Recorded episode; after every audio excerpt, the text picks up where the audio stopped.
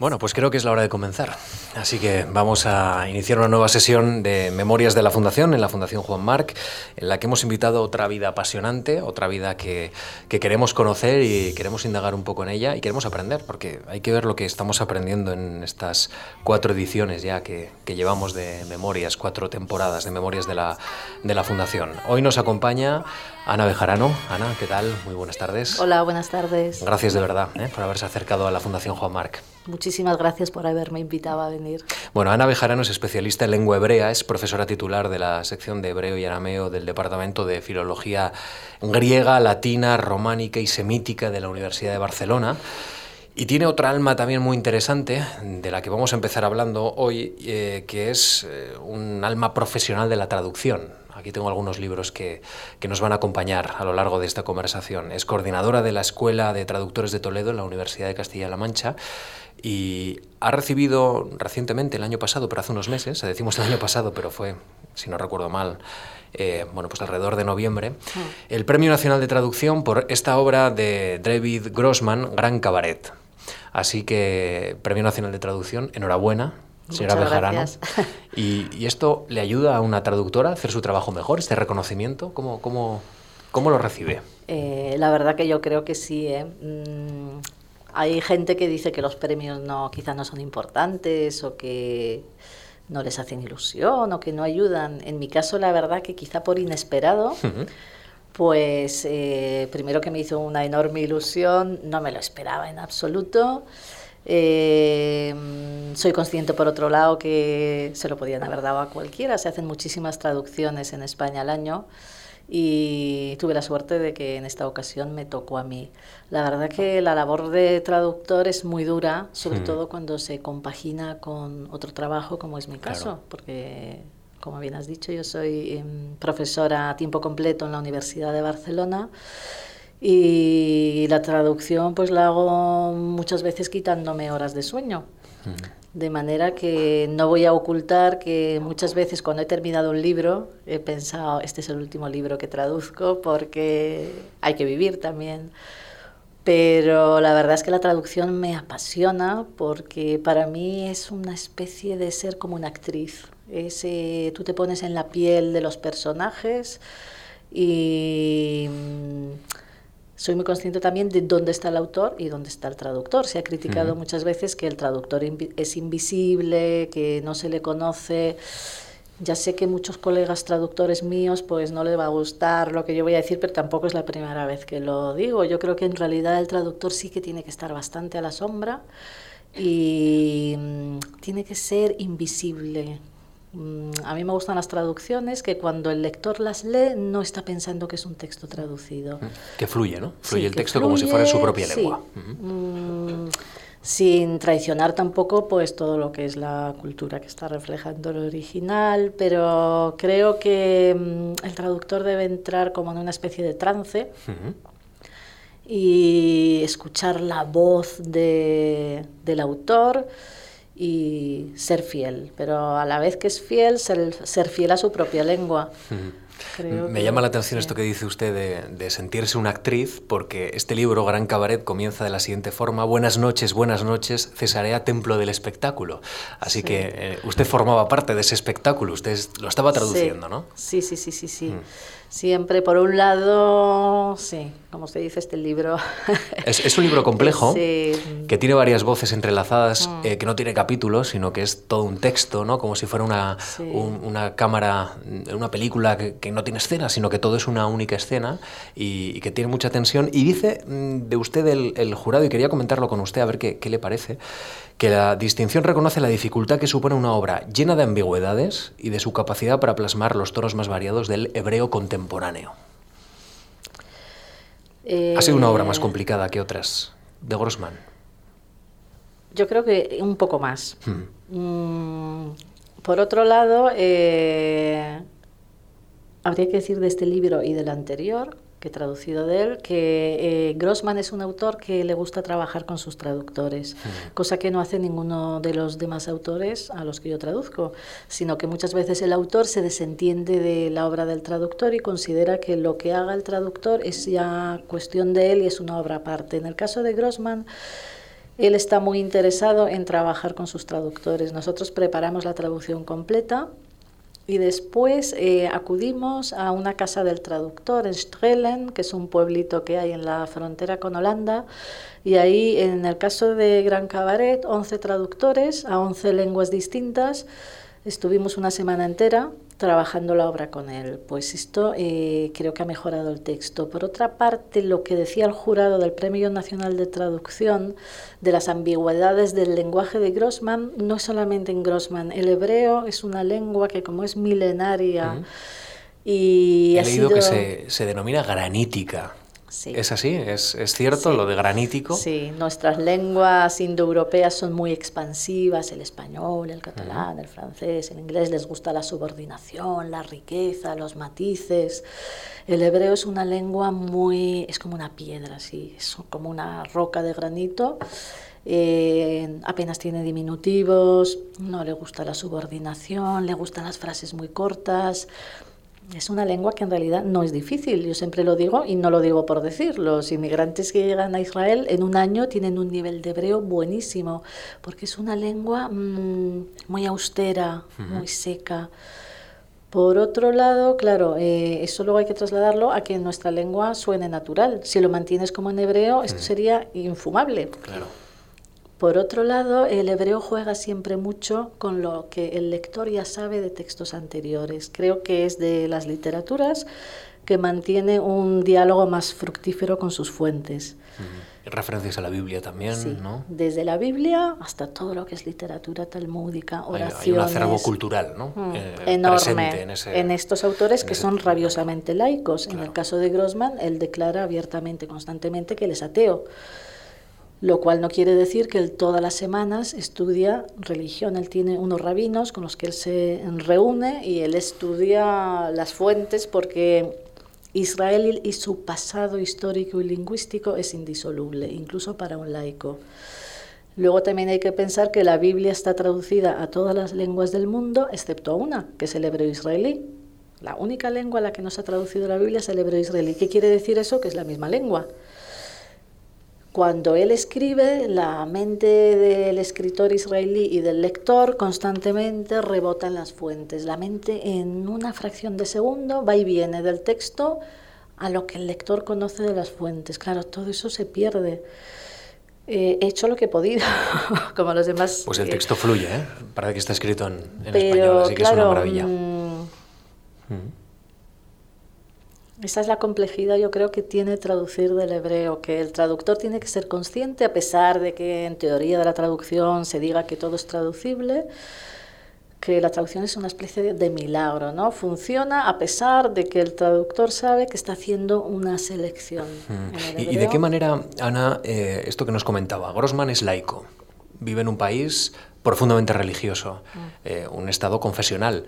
Eh, ¿Qué nos está diciendo de Israel autores como Grossman? Ahora que nosotros lo vemos siempre con lejanía y que todo este mundo y todo este conflicto tan complejo muchas veces nos llega pues mediatizado y bueno, pues explicado, ¿no? Mm. De alguna manera. Autores como Grossman, él pertenece en realidad a una parte de la población que es laica. Hay muchos israelíes y es verdad que la religión cada vez tiene más peso y quizá lo que más se ve aquí desde fuera es el ejército y la religión de Israel. Pero Israel tiene una población laica que quizá lo que intenta demostrar a través del Estado de Israel es que eh, los judíos pueden llegar a ser normales, si es que existen personas normales. Ellos tuvieron una vida, digamos, de anormalidad como pueblo al vivir en la diáspora y lo que pretendía el sionismo en su momento, que era un movimiento bastante laico, por no decir muy laico, a pesar de que era mesiánico en el sentido de que volvía el pueblo a la tierra. Pero la religiosidad de Israel en realidad ha ido a más. En un inicio, cuando empiezan a llegar las oleadas de inmigrantes a finales del siglo XIX, son europeos, más bien laicos, que llegan a una Palestina en la que hay una población judía ya, que es religiosa y que quedan tan pasmados de estos judíos laicos que llegan de Europa como quedaron los mismos habitantes árabes que vivían ahí. Lo que muestran eh, Grossman y el resto de los autores estos laicos que en realidad el canon de la literatura hebrea contemporánea son todos laicos. Eh, hay dos o tres excepciones, que para eso son las excepciones, pero el 99,9 de los autores de la literatura hebrea contemporánea son laicos y muchas veces declaradamente, no solamente agnósticos, sino ateos. Muestran que hay otra manera de ser judío que se puede ser judío prescindiendo de la religión, porque en el momento que tienes la lengua hebrea y la tierra, la religión sobra. Y, he leído unas declaraciones suyas eh, acerca también de la libertad interna en Israel. Dice, yo, yo critico mucho a Israel y la dirección que lleva, pero tengo colegas árabes que no pueden hacer lo mismo. ¿no? Eh, ese ámbito de la libertad que muchas veces Occidente no, no entiende o, no aprecia suficientemente. Es, es, una rara construcción esta de Israel, ¿no? por lo menos para los extranjeros como nosotros. Mm. Hay que vivirlo como usted ha vivido allí. Eh, Israel tiene muchos defectos, quizá como país, como no, pero esa yo creo que es la cualidad, como usted dice, la cualidad mejor que tiene Israel es que la gente es, eh, dice lo que piensa. Quiero decir, aquí se encuentra uno con que incluso no sabes lo que votan tus mejores amigos, la gente no sabe lo que gana tu mejor amigo, aquí es de muy mala educación preguntar por el sueldo, incluso por la orientación política. Eh, en Israel es un país que... Mm, la gente opina libremente. Cambió un poco, también hay que decir, a raíz de la segunda intifada, que es en el año 2000. Hasta el año 2000 esto era libertad absoluta, la gente no tenía autocensura. Yo lo que veo que aquí en España a veces no hace falta censura porque la gente ejerce una autocensura. La gente tiene miedo de decir a los demás lo que piensa y entonces muchas veces el debate no es realmente vivo. Si algo tiene Israel es que es un país apasionante, hay muchísimo debate porque la gente siente la libertad y luego puede ser amigo completamente. Y las obras que escriben son rabiosamente, por ejemplo, eh, anti-israelíes, muchas, lo cual no les impide estar en el Parlamento y recibir un trato. Lo que dice Grossman es que él tiene la suerte de vivir en un país que puede escribir lo que quiera contra su gobierno, contra quien sea, y sabe que como mucho recibirá una carta antipática de alguien. Mientras que los escritores palestinos, como usted dice, si se quieren acercar a los israelíes no pueden, porque tienen una presión muy grande, eh, viven una situación en la que no hay libertad. Se ve también en la literatura, la literatura israelí ejerce como de catarsis, de que quizá no hemos hecho las cosas bien, nosotros no tenemos otra tierra, no había otro lugar para nosotros, en ese sentido tenemos que estar aquí a pesar de que sabemos que hay otro pueblo, podíamos haber hecho las cosas de otra manera. No conozco nada en literatura árabe que ni siquiera apunte a que quizá tampoco ellos han hecho las cosas bien, porque no pueden decirlo. Pues aquí hay unos cuantos libros que, quiero que nos acompañen a lo largo de la conversación, todos traducidos por, por Ana Bejarano, de David Grossman, por ejemplo, pero también puede haber de Queret y de otros muchos mm. autores importantes, de los, cual, de los cuales, bueno, pues nuestro invitado hoy es la voz, es tanto como decir, es esa, ese representante, o por lo menos ese autor en nuestro país. Eh, Ana, desde el punto de vista eh, afectivo, vamos a ir virando poco a poco hacia ese terreno de la experiencia personal. Desde el punto de vista afectivo, mm, ¿hay un lugar especial en Israel para, para Ana Bejarano, que ha pasado tanta temporada allí y vuelve regularmente, creo que vuelve cada año, ¿no? Para actualizar su conocimiento de hebreo y los cambios que se producen en esa granítica lengua. Sí. La verdad que vuelvo varias veces al año. Ahora mismo el día 10 tengo que ir, de nuevo he estado en septiembre la verdad que yo residí en Jerusalén, que es una ciudad muy dura para vivir. Estuve cinco años viviendo en Jerusalén y debería ser el lugar con el que yo me identifico.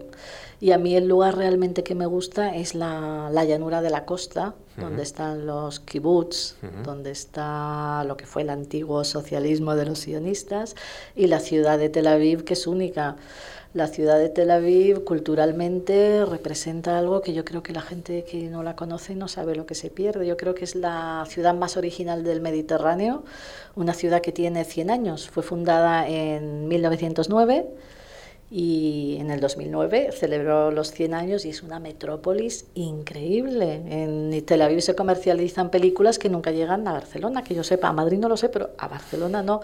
Tiene teatro, música, una libertad absoluta, tiene su maravilloso mar. si hay un espacio que a mí en el que no me importaría vivir, si yo fuera judía, es Tel Aviv. Lo que pasa es que también hay que decir que así como he dicho que hay mucha libertad, Israel, en mi opinión, no es país para no judíos, porque mm, no siendo judío, con el tiempo también estás marcado. No sé Eso que usted tiene un apellido que entiendo, puede sufrir algún tipo de, de empatía para, para, para, un judío. Sí. Eh, muchos, sefardí o en todo caso.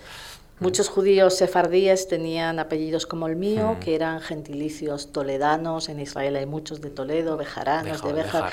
Yo en Tel Aviv nadie me pregunta, nadie me dice nada, porque todo el mundo da por sentado que yo soy una judía de, de Sefarad.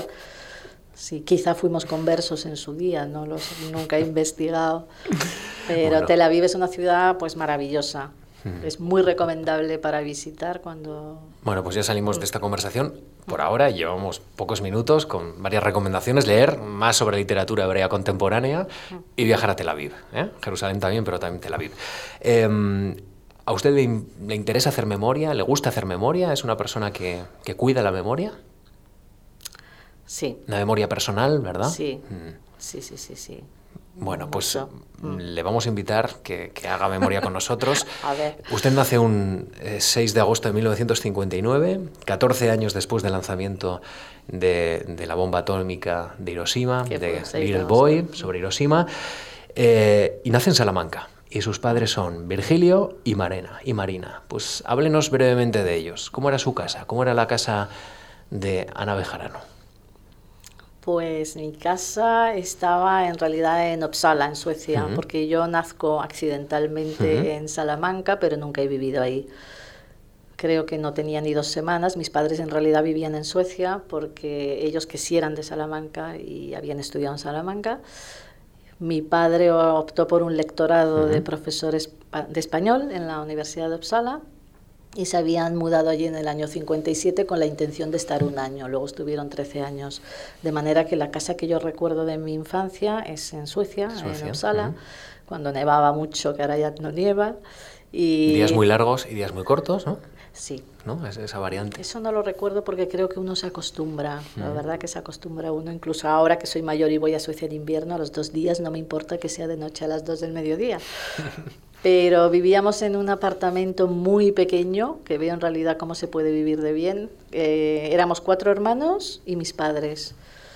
Y que luego mi madre también fue profesora de español ahí. Y vivíamos en un apartamento muy chiquito al lado de la universidad que constaba de un salón y un solo dormitorio grande, donde estábamos los cuatro hermanos y mis padres dormían en el salón en unas camas en ángulo, porque en Suecia no se estilaban en aquella época las camas matrimoniales.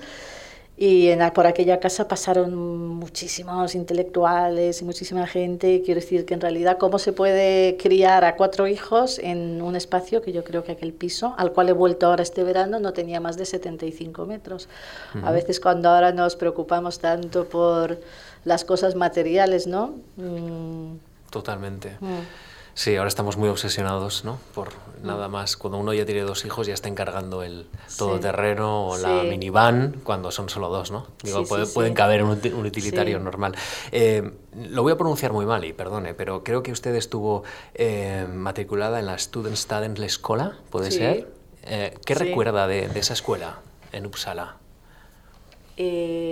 claro, la educación escandinava es maravillosa yo en aquel momento no me daba tanta cuenta, lo que sí es, era una escuela muy mm, de hacer mermeladas, de cuidar animales, de algo, lo que sí que recuerdo es que al venir a España del año 67 fue un shock, porque claro, nosotros veníamos de un país que quizá en aquel momento era el más avanzado en ese sentido mm, del mundo.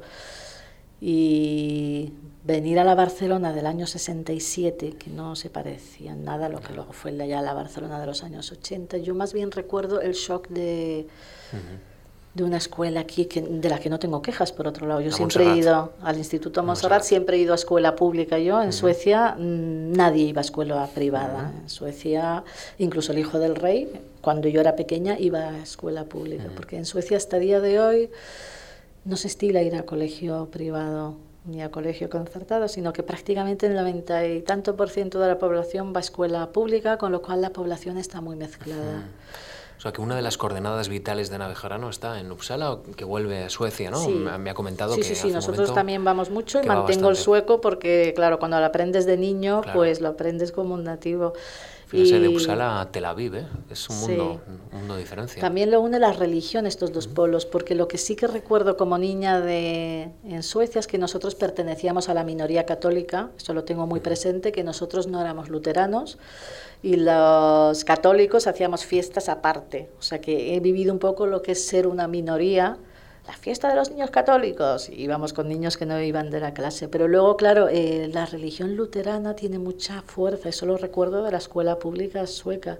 Como cuando vinimos, yo sabía los salmos.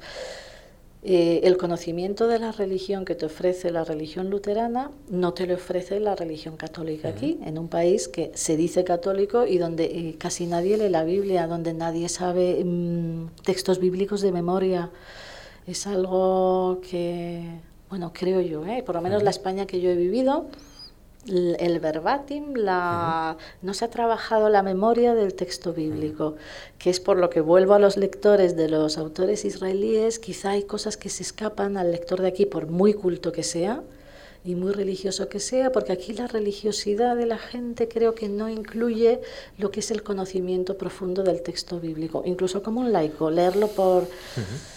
Eso sí que lo recuerdo de Suecia, que quizá lo único en Israel, ¿no? que son dos eh, sociedades en las que la religión tiene mucha fuerza, incluso entre los laicos.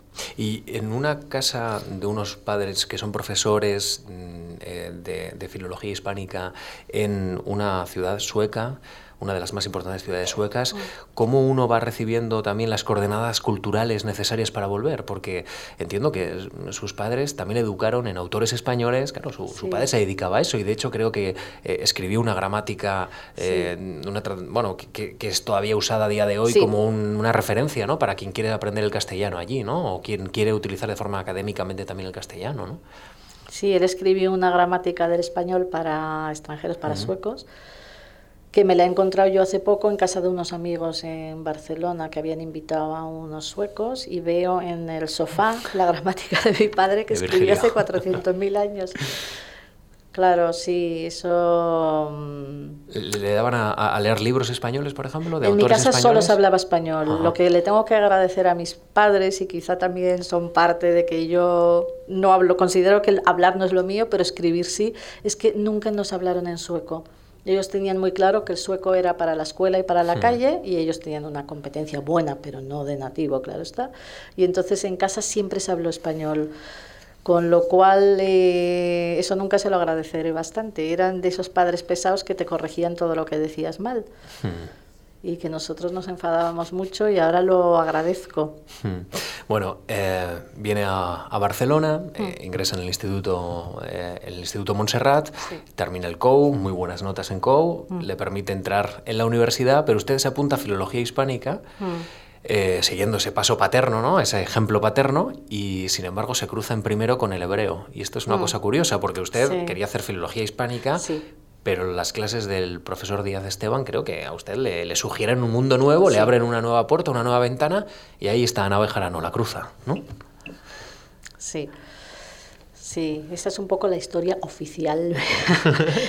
Eh, en realidad yo, en aquel momento, cuando terminábamos el COU, yo tenía 17 años. Eh, creo que era bastante inmadura, no sé si ahora lo soy mucho todavía, pero la verdad es que no se estilaba entonces lo que está haciendo ahora mi hija después del bachillerato científico, que es hacer una pausa de un año e irse al extranjero. Sí, es muy anglosajón, ¿verdad? Claro, mm. eh, es lo que a mí me hubiera convenido. Yo pedí una beca Fulbright en aquel momento mm. porque no tenía claro lo que yo quería estudiar y hubiera sido lo suyo estar un año pues meditando, estudiando inglés, pero no me la concedieron y entonces pues, pues te empujaba la situación, ¿no? En mi casa era niña la universidad.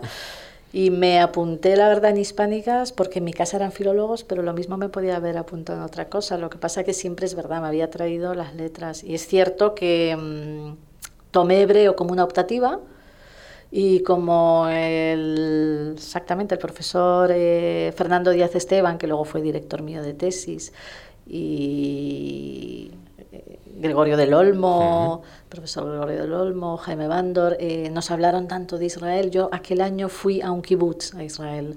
Eso sí que es una experiencia, ¿no? Vivir allí. Sí, ya ya lo he mencionado hace un momento en el Mediterráneo, pero Sí. cuéntenos, ¿cómo, cómo es la vida en, un- Claro, en era- una cooperativa? eh, bueno, es una cooperativa, es casi una construcción que, el- que en Europa, no, no- Sí. desde luego, no estamos cerca de ella, ¿no? Y, y que sobre todo es agrícola.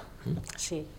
Era el año 78, que yo tenía 18 años, y entonces fui cuando los veranos eran largos y el curso acababa en junio, empezaba en octubre y podías estar todo el verano. Yo fui a un kibutz a trabajar la tierra y a recoger naranjas, y era cuando el kibutz, que es esta comuna agrícola en la que se trabaja la tierra y venden los productos juntos. La gente eh, no cocina en casa, por ejemplo, hay un comedor eh, comunitario, entonces en tu casa solamente duermes. Los hijos no se crían en casa, sino que las parejas tienen hijos. Estos hijos no viven con ellos, sino que viven con los hijos de su edad en una casita cuidada. Claro, eso eh, es lo que es el comunismo, digamos, aplicado y funcionando. Hay que reconocer que porque está arropado por un capitalismo externo, tampoco nos vamos a engañar. Pero claro, es una vida muy atractiva, porque imagínate que tú vives allí, trabajas tus ocho horas, pero no tienes que lavar la ropa porque hay una lavandería pública, bueno, del kibutz, no tienes que ir a la compra porque te cocinan, no tienes que hacer nada, no tienes que cuidar a los hijos, con lo cual tu vida intelectual es muy rica. Mm, Luego eso se ha estropeado como se ha estropeado todo y el kibutz ya no funciona desde que a los niños los metieron en las casas de los padres. Pero bueno, estos chicos educados durante decenios fuera del hogar paterno, luego dieron muy buenos resultados. Se han, ido, se han hecho estudios de cómo estos hijos luego, esta gente que no fue educada en la familia, sino en grupos eh, de niños cuidados por cuidadoras, pues dieron grandes intelectuales, dieron los mejores generales de Israel, quiero decir que no fue un fracaso. Y ahí se encuentra usted en, esa, en ese experimento social con el Ulpan. Que eso Sí. quiero que nos lo explique también porque es importante luego para comprender qué hace aquí la Fundación Marc. Mm. Eh, ¿Qué es el Ulpan? Para El que más o menos todos podamos sí. saberlo. Son clases de hebreo intensivas. Como Israel tiene oleadas de inmigrantes tan grandes, pues lo fundamental es que aprendan la lengua. La verdad que nunca ha habido una imposición de la lengua, pero claro, para vivir en Israel en realidad y trabajar, pues hay que conocer la lengua. Y entonces son, unos, mm, son clases de hebreo que sobre todo la ley de oro es que solo te hablan en hebreo desde el primer día. Desde el primer día espabila como puedas, pero nadie te habla en otra lengua. Y en el kibutz se combinaba con trabajo, porque hay ulpan, hay curso de hebreo en la ciudad, donde solamente estudias, y luego están los cursos de hebreo en el ulpan, en el kibutz, donde tú te lo pagas a- con el trabajo que Claro. haces en el, en el campo, lo que sea. Era una combinación de trabajar para ellos y ellos te ofrecían las clases. Apasionante sistema, la verdad que, que enormemente curioso. Eh, entra en el año 76 a la universidad, eh, se licencia en el 81 y ¿qué universidad encuentra en España? Eh, ya cuenta usted que el cambio de Suecia era muy pequeñita, pero el cambio de Suecia a España había sido, bueno, pues digno de mención. No, no sé qué tipo de universidad encuentra o, o- o la recibe, lo digo porque también está en mitad del cambio político. Justamente Sí. son años de la transición, iniciando la transición.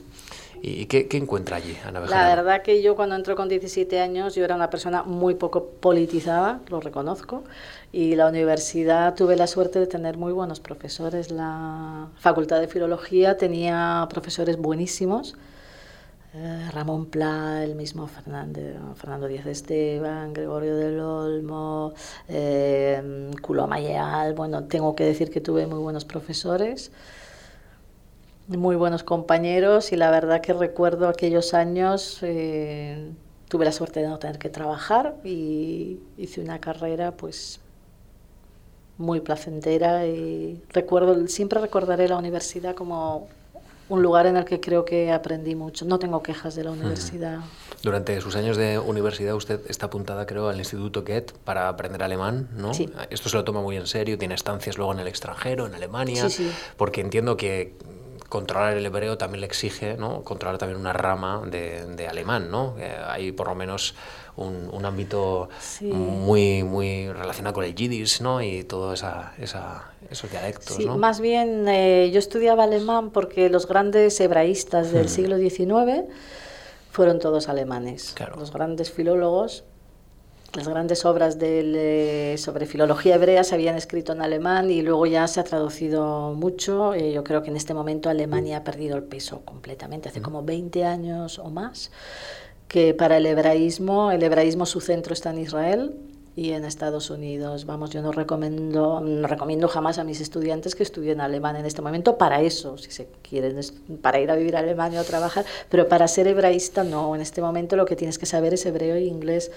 Pero cuando yo estudiaba, que claro, que ya hace mucho, mm, las grandes obras de Steinschneider y todo, estaban sin traducir y entonces todos los artículos y todo venía muy bien saber alemán. Yo estudié en el Goethe hasta la Oberstufe y estuve en Frankfurt varias veces y sí. Qué llamativo que un país mm. que ha tenido una relación tan complicada con los judíos o con el mundo eh, judío eh, fueran ellos, por lo menos en esos años, ¿no? los, los, grandes conocedores del hebraísmo, ¿no? y, cómo, y, cómo, eso se ha disuelto también, entiendo, porque la sociedad cambia y irremediablemente, ¿no? Claro, ellos padecieron el nazismo, todos ellos en realidad fueron expulsados mm. por la Alemania nazi. Pero si yo estudié en los años 70, todas las obras que ellos habían escrito durante todo el siglo XX, hasta la subida del nazismo, tenían vigencia absoluta. Fueron los que hicieron los grandes estudios. Sí, es complicada la relación que tiene mm, el mundo judío con Alemania sigue hasta el día de hoy siendo complicada. No se entiende cómo, por ejemplo, hoy en día en Berlín hay unos 45.000 israelíes porque hay un éxodo en este momento de jóvenes israelíes que marchan a Berlín, que es una de las cuestiones de las que yo me ocupo en este momento. Uno de los estudios que estoy haciendo es los escritores israelíes que en este momento escriben en hebreo en Berlín. Ha habido un éxodo que al principio fue económico, ya que en Berlín la vida es un 40% más barata que en Tel Aviv. Tel Aviv es una ciudad carísima, Israel es un país caro y Israel tiene el problema para las parejas jóvenes que la carestía de la vida es impresionante, los pisos están más caros que en Madrid, con decirte eso, está todo dicho. Y luego tiene la eterna guerra, esta perpetua guerra que, agota todo el mundo. Que agota todo el mundo. Entonces hay, un éxodo muy grande de que es un tema tabú, este sí que es un tema tabú en Israel. Israel solo habla de los judíos que llegan a Israel y es difícil para Israel reconocer que lo más granado de su juventud está abandonando, no digo masivamente, pero hay un éxodo muy grande de jóvenes israelíes que se han cansado de esta guerra perpetua y marchan, lo curioso es que vayan a Berlín. Y bueno, yo ahí tengo mis teorías y estoy pues escribiendo sobre el asunto, pero... A ver si se van superando ¿no? las heridas del pasado. No, es una relación difícil, ¿no? Como justamente marchan a un lugar donde ser el otro fue tan difícil, porque si para los judíos ser el otro siempre ha sido difícil, ser el otro en Berlín es donde más de los lugares donde más difícil fue. Lo que yo creo es que eh, el israelí no ha asumido en Israel que ya no es el otro. El otro en Israel es el árabe ahora. Y la identidad judía implica, por un lado, creo yo, sufrimiento y por el otro, ser el otro. Cuando tú dejas de ser el otro y pasas de víctima a verdugo, es una cuestión que yo creo que el israelí como identidad no ha podido asumir. Eso es lo que yo creo. Hubo unas generaciones que asumieron, pues que serían un país normal, que intentarían pero ha habido momento que hay algo ahí en el judaísmo que mm, absorbe hacia la diáspora. Quiero decir, no se sienten cómodos ni siendo el verdugo, ni ya no siendo el otro. Esta es mi teoría. Buscan hmm. esta alteridad hmm. en el extranjero. Es difícil eh, unir la identidad de judío e israelí. La identidad del israelí todavía no está bien definida. Muy interesante, la verdad. Esto justificaría no solo una entrevista, sino probablemente un ciclo. Bueno, eh, hemos llegado al momento de, unir esto que nos está contando sobre la difícil convivencia a veces que tiene el uno y el otro en Israel con, con la beca de la Fundación Marc, porque usted solicita en el año 1981 una, una, beca aquí a la Fundación para estudiar plurilingüismo y políticas lingüísticas en el Israel de nuestros días, un libro que por cierto luego publica en el año 1988, usted edita, y ahí ya hace alguna reflexión sobre esa difícil convivencia de tantas lenguas que tienen vida y rostros detrás, mm.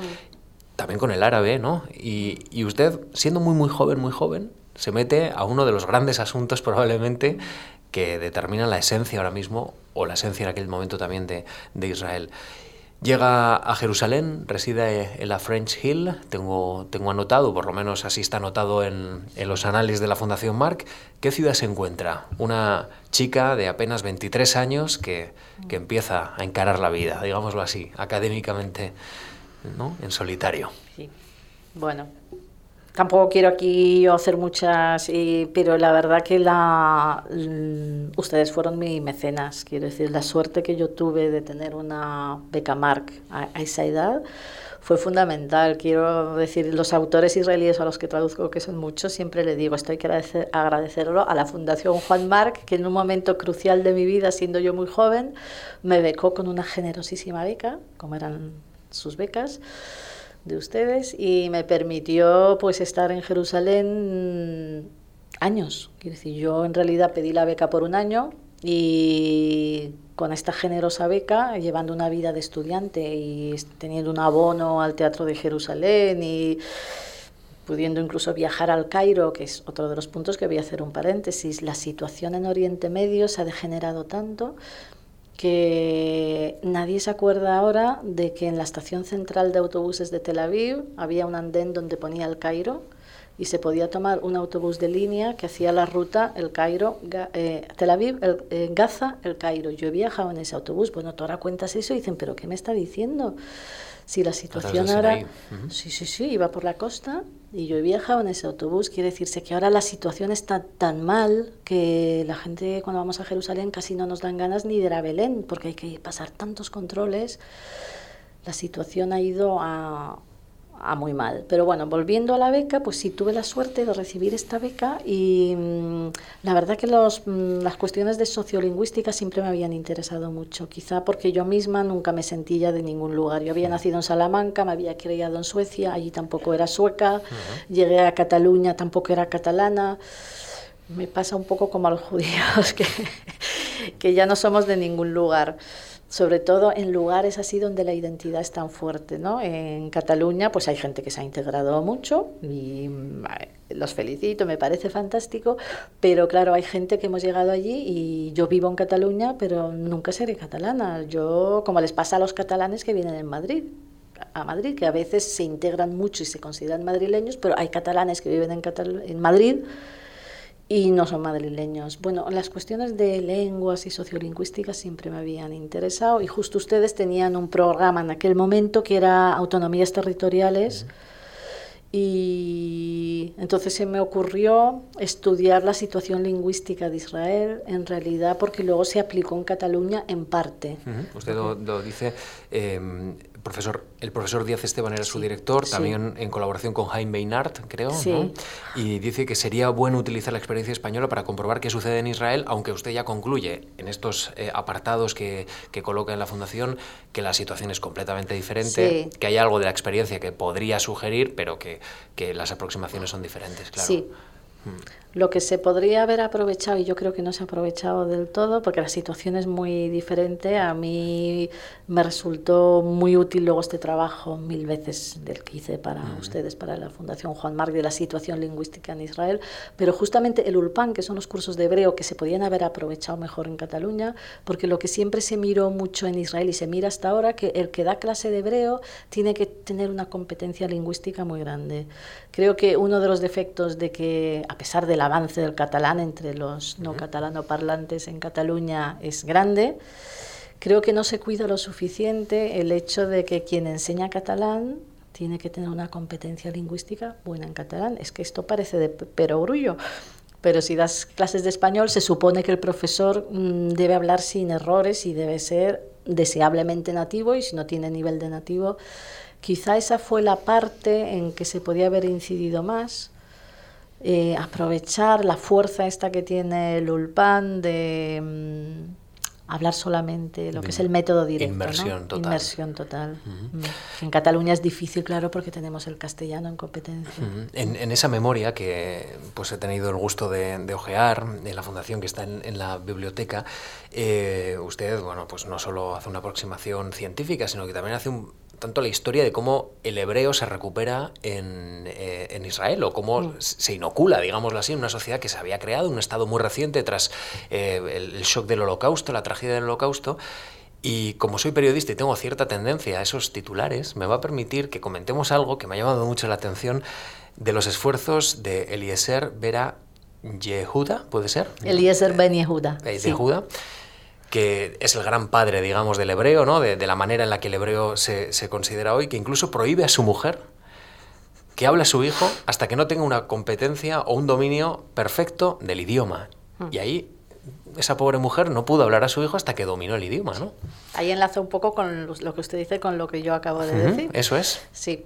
Me, llama mucho la atención esa, digamos, obstinación y esa fuerza que puede tener para imponer esas ideas y, digamos, imponer ese sistema, ¿no? Sí. Eliezer Ben Yehuda es el llamado padre del hebreo moderno, es un periodista vienés que nace hacia los años 60, no me acuerdo bien, del siglo XIX, y mm, el hijo del que usted habla, que nace en Jerusalén en 1884, Itamar, es el considerado primer hablante del hebreo moderno porque el hebreo como lengua se había dejado de hablar en el siglo II después de Cristo, en la familia ya no se hablaba. Lo hablaba la gente para negocios o para los textos religiosos, pero se dejó de transmitir en la familia. Y la idea de él fue que si los judíos iban a volver a la tierra de Israel, que legalmente se llamaba Palestina, pero para los judíos se llamó la tierra de Israel, debía, la lengua era muy importante, era tierra más lengua. Eso lo definía el pueblo, ¿no? Sí, él siempre fue tierra y lengua. Y entonces, ya estando fuera, antes de llegar a Palestina, él llega a Palestina en 1881. Y ya cuando se casa con su mujer en Viena, le prohíbe hablar ninguna otra lengua con él. De manera que en su biografía él cuenta como cuando pasaban por el Danubio, ella pues se vio forzada a decir una frase en hebreo y dijo, qué montañas más bonitas en hebreo. y él lo recoge y dice, la primera vez en siglos que una mujer le dice a su marido en hebreo de manera natural una frase natural. Cuando llegan a, a la Jerusalén del 1881, Allí había una población judía que siempre había estado, porque eso de que no había judíos en Palestina, mm, todo el mundo sabe que no es cierto. Siempre hubo una población, pero que no eran estos nuevos que venían. Y entonces cuando nace su hijo Itamar en 1884, pues él dice, a este niño no se le hablará ninguna otra lengua. Pero ¿quién hablaba hebreo? La madre no hablaba hebreo, que es cuando, como usted dice, le prohíbe la madre. Creo que hay recogidas incluso eh, amenazas físicas a la madre porque el niño se sabe que no habló hasta los cuatro años, porque solo podía hablar con hombres. Hablaba con su padre y hablaba con los hombres de Jerusalén. Y sí, bueno, él también, el hijo luego también recoge las memorias del trauma que tuvo, que nunca pudo, no, no, su madre tenía prohibido hablar hebreo. También hay que pensar que la primera generación de niños que tienen el hebreo como lengua principal, que no materna, ya que sus padres, es del año de la fundación de la ciudad de Tel Aviv, que es 1909. Está documentado que por primera vez, Elías Ben Yehuda llega en 1881. Pasan 30 años con una escuela judía, solo en hebreo, solo en hebreo. Tienen que pasar 30 años para tener un grupito de niños que por primera vez solo hablan en hebreo entre ellos. También es famosa la frase de un escritor humorista israelí, Efraim Kishon, que dice que el hebreo es la única lengua materna que las madres aprenden de los hijos porque en realidad no se sabe cómo en la educación de la escuela los niños hablan como nativos cuando sus padres en casa mm, hasta día de hoy no hablan un buen hebreo. Ahora empezamos a comprender aquello de granítico, ¿eh? no solo por esas referencias que dice a la Biblia, al acervo cultural, a las fuentes, sino también evidentemente esa forma de, bueno, pues, de instalarse ¿no? en el propio país y, en las propias eh, vidas de, de los israelíes. Eh, enseguida terminamos este apartado, pero es que me ha llamado poderosamente la atención. Usted determina eh, en aquel tiempo que las lenguas autóctonas en Israel eran el hebreo y el árabe, con una difícil combinación o convivencia, pero había lenguas importadas y para que todos nuestros escuchantes, oyentes y espectadores lo sepan, lenguas importadas como el yiddish, ladino, inglés, alemán, francés, ruso, español, húngaro, polaco, rumano, búlgaro, serbio, croata, druso, turco, persa, búcaro y kurdo. Esto es lo que usted estudió aquí en la Fundación y determinó que, claro, esto es plurilingüismo. ¿eh? Esto es plurilingüismo. Eh, bueno, pues tras unos cuantos años en, en, eh, Jerusalén 5, en concreto, usted decide venir a Barcelona. Hace un momento nos ha comentado que, era muy difícil eh, ser judío en Israel, entiendo, sin una confesión religiosa, sin un acervo religioso, pero es difícil ser mujer en Israel. Eh, ¿Usted, por, ser, por el hecho de ser mujer, en aquel tiempo tuvo más dificultades culturales o algún tipo de choque o no? No, en absoluto. Eh, no, no, no, no, no. Era una, una sociedad muy abierta y muy feminista, hasta diría yo. Claro que también israelíes, hay muchos israelíes. No es lo mismo moverse en el ámbito que yo me movía, porque no, la universidad no deja de ser en Israel una especie de, de gueto.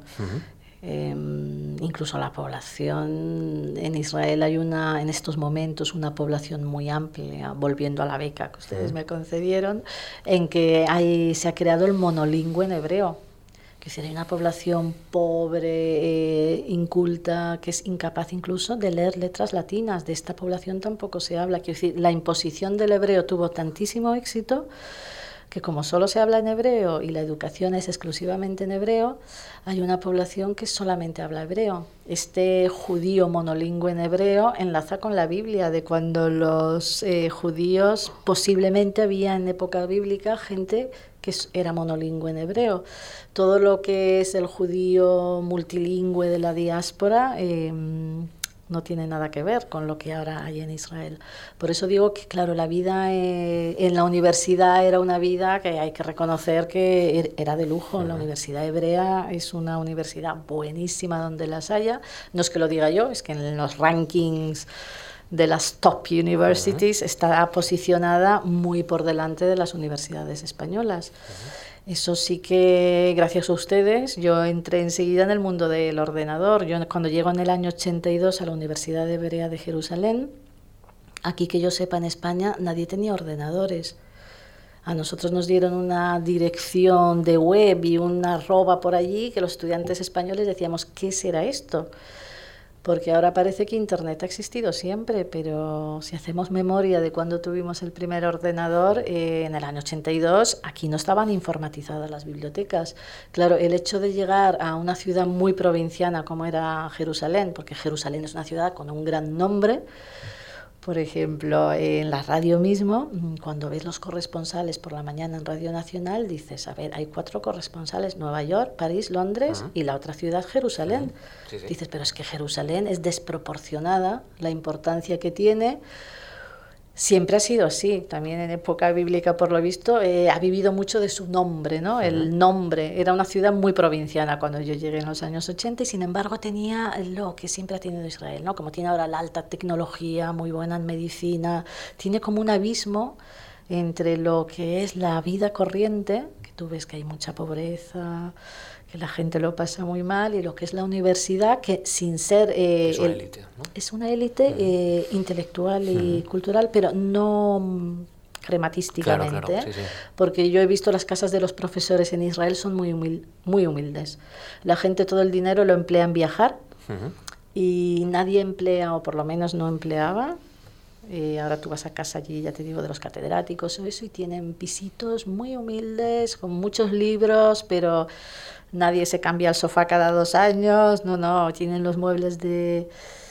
Y mm, sí, Bueno, gracias a la beca de ustedes yo vi un Israel que si no es imposible, porque claro, traducir también es la cultura. Quiero decir, si tú no has vivido la cultura desde dentro, yo a veces veo que es que la verdad que lo viví como persona joven desde dentro y es lo que me posibilita a mí entender a estos autores. Llega con casi 30 años, un poquito menos, a España, llega a la Universidad de Barcelona y, bueno, pues Gregorio del Olmo, por cierto, otro de los invitados de Memorias de la Fundación, eh, bueno, pues un buen catedrático le echa una mano, empiezan ustedes a colaborar colaborar, juntos. Eh, es profesora y es pionera en algo. Eh, es la primera vez en España que por lo menos se imparten clases en hebreo, ¿no? Y, esto entiendo que, fue una sorpresa, pero ahora ya usted lleva muchas décadas ah. haciéndolo. Sí. De nuevo, gracias a ustedes y a su beca, pues como yo tenía muy buena competencia en hebreo eh, y había aprendido lo que es allí, que en realidad la gente aprende muy rápido, porque la única, el único secreto es que tú no te apeas del hebreo. Y cuando tú no te apeas del hebreo como profesor, el estudiante es impresionante lo que aprende, pero impresionante lo que mis alumnos eh, en los tres primeros meses de clase aprenden, escriben cosas, pero que nadie se creería que llevan tres meses. Si yo volví de Israel, que yo tenía creo que 27 años, la verdad que ya lo he dicho antes, eh, si yo fuera judía, viviría en Tel Aviv pero como no estaba en mis planes convertirme, pues me volví. Es un país que es muy agradable y todo, pero siempre está la pregunta. La cuestión de la identidad es muy importante y siempre resonaba en mis oídos allí, ¿cuándo te vas a convertir? Porque es inimaginable, sé que hay gente que no se ha convertido y que vive en Israel. Y ahora cada vez más, a raíz de las intifadas, cuando los palestinos dejaron de ser los obreros de Israel porque suponían un peligro para la seguridad de Israel, Israel ha importado eh, obreros del exterior, con lo cual ahora hay unos 400.000 eh, trabajadores en Israel que no son judíos, que presentan un problema enorme para el Estado de Israel, que como usted ha dicho es un Estado confesional, porque los hijos de estos trabajadores, entre tanto, han nacido allí son monolingües en hebreo muchas veces. ¿Y qué haces tú con un vietnamita, un rumano, que es nacido en Israel, que es monolingüe en Israel y que no tiene dónde volver? Le dicen, váyanse. ¿A dónde? Tiene una población inmensa, quiero decir. Yo no me encuentro entre ellos porque me volví, pero es un país que es difícil para no judíos. La identidad es muy importante. Y entonces me vuelvo y hay que decirlo, gracias a Gregorio del Olmo, que me ayudó muchísimo pues eh, yo estoy en la universidad, porque la universidad, también hay que decirlo, que con todas las cosas buenas que tiene, no ha solucionado eh, el problema de la contratación de los profesores. Muchas veces hay, que depender de alguien, cosa que a mí me sigue pareciendo trágica. Yo duermo tranquila porque, de nuevo, gracias a ustedes, yo hablo hebreo y sé hebreo, pero y es curioso porque mm, usted tiene una, una, plaza de literatura contemporánea, sin embargo, eh, usted, como muchos hebraístas, eh, tienen que tener un pie puesto en el pasado y tienen que saber de medieval y tienen que saber de, bueno, pues de épocas muy remotas de, de, ese hebraísmo, ¿no? ¿no? No están explicando el hebraísmo actual.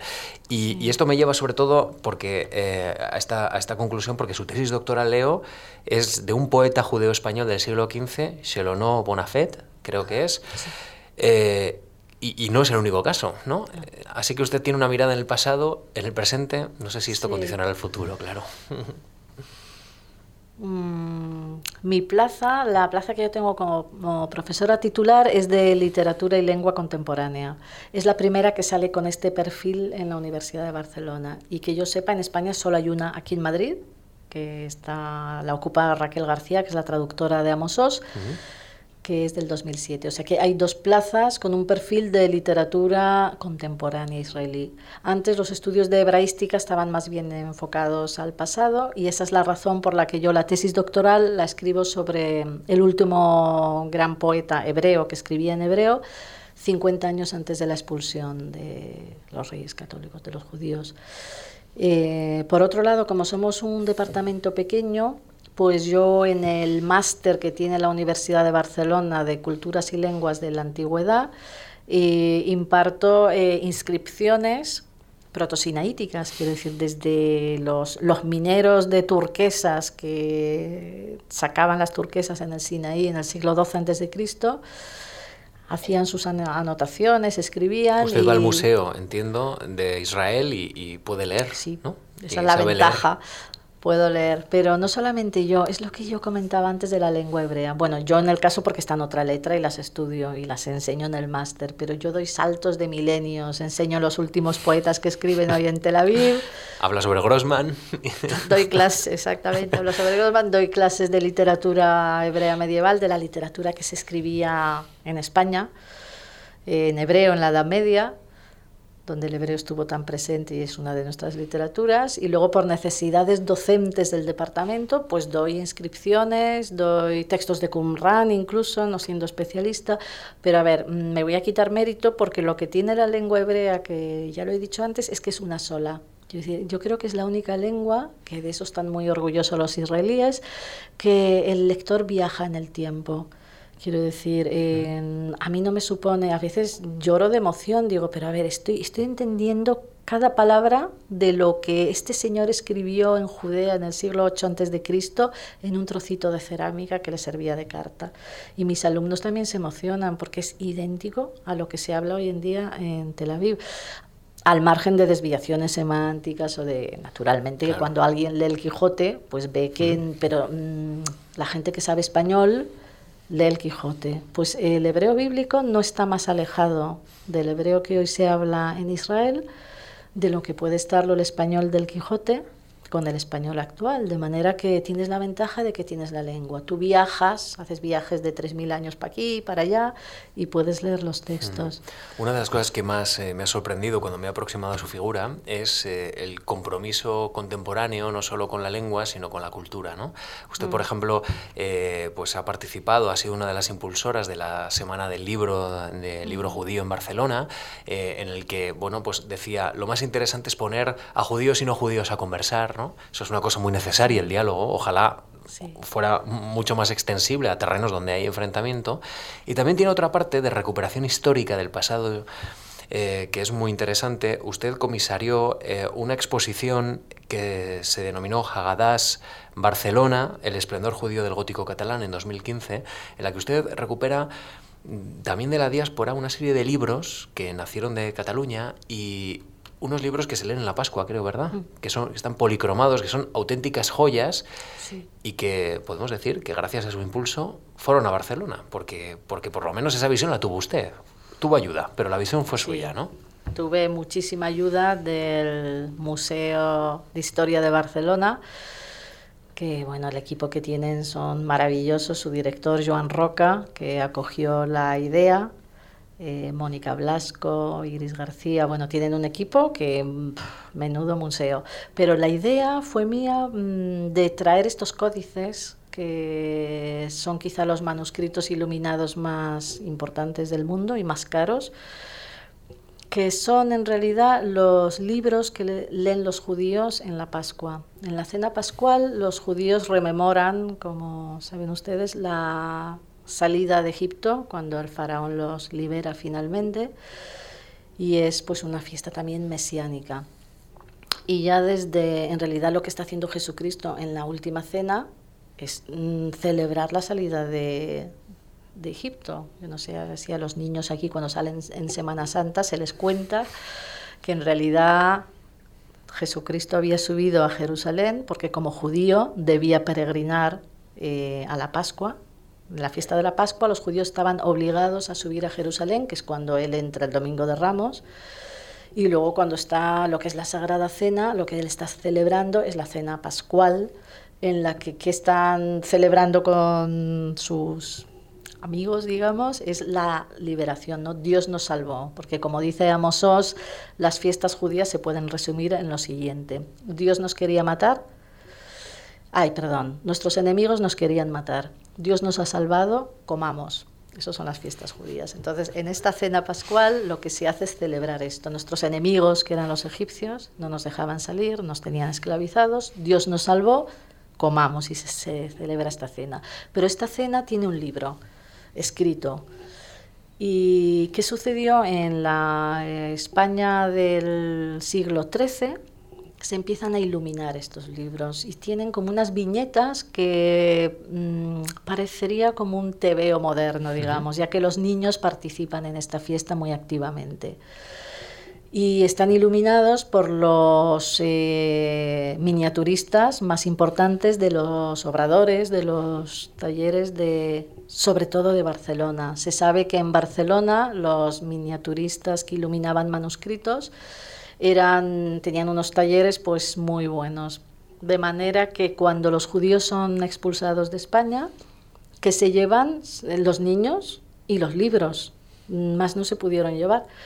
Y se llevan estos códices que algunos de ellos fueron salvados porque todos los que conservamos están salvados por los censores.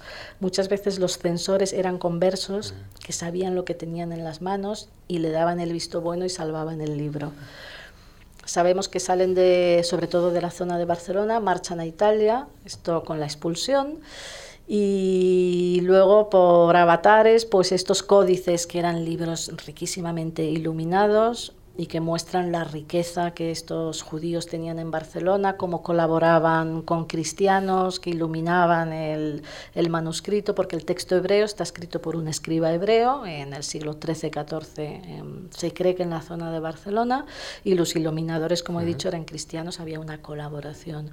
Cuando estos códices por la expulsión salen, quedan dispersos por el mundo, en este momento tenemos localizados unos 14 códices, que ya digo que son una cosa maravillosa, como es la Agada de Sarajevo, la Agada de Barcelona, la Golden Agada, y quedan dispersos por museos, ya que las familias al final acabaron vendiéndolos a museos. Están en Nueva York, en Jerusalén, en Londres, hay varios, en la British mm. Museum. Y lo que se me ocurrió leyendo la prensa y tomando un café en hace me parece que era en el 2013, estaba yo tomando un café y vi una noticia que decía que el Museo de Sarajevo había cerrado por falta de fondos, que los funcionarios del museo habían estado trabajando un año sin recibir sueldo, sin poder encender la calefacción, con lo que es Sarajevo, que es una estación de esquí hasta que al final pues tuvieron que cerrar el museo y la Agadá de Sarajevo, que es la leyenda de Pascua, que se llama así porque fue a parar a Sarajevo, pero está hecha en Barcelona, es este libro que se lee, que algún judío de alrededor de la catedral de lo que es hoy Barcelona, pues vivía allí, lo leía en sus cenas pascuales, había quedado atrapado en un museo de Sarajevo. Y yo pensé que era ocasión de oro de traer este libro a Barcelona, que nunca había vuelto desde la expulsión, estos manuscritos nunca volvieron a Barcelona. Y entonces acudimos al Museo de Barcelona y ellos hicieron una exposición en el Salón del Trono, en el Salón del Tinell, que trajimos, no pudimos traer los 14, pero trajimos nueve manuscritos que por primera vez regresaban a la península después de la expulsión y que son los mayores tesoros de... Y sí, eso es... Y con su emoción, ¿no? Porque me imagino que es un momento muy importante, muy ¿no? Muy emotivo. ¿no? Mm. Pensar que por primera vez estos libros volvían y se hacía una exposición justo en el lugar donde estos judíos habían vivido antes de que los expulsaran, porque vivían en, las calles, en el barrio gótico. Sí, de ahí salieron esos libros en las circunstancias en las que salieron. Bueno, pues Ana, muchísimas gracias por este viaje, por la historia de Israel y por su propia historia, sus propios contextos. Ha sido un, un placer escucharla y un gusto conocerla, de verdad. Así que muchas gracias. Y les quiero, les quiero decir también que si tienen ganas de seguir aprendiendo nuevos universos y parte de nuestra historia, esta semana tenemos una buena propuesta con Ana Caballé, que viene a la Fundación a hablar de mujeres y romanticismo, breve historia de una rebelión. El día 20 de febrero les espero con Josep Borrell, el exministro, expresidente del Parlamento Europeo y también becario de la Fundación Juan Marc. Ana, un placer y gracias de verdad. Muchísimas gracias por haberme invitado. Y mucha suerte. ¿eh? Gracias. Sigue robando tiempo a tu tiempo para poder seguir leyendo a Grossman y otros autores. De verdad. Muchas gracias. Gracias. gracias.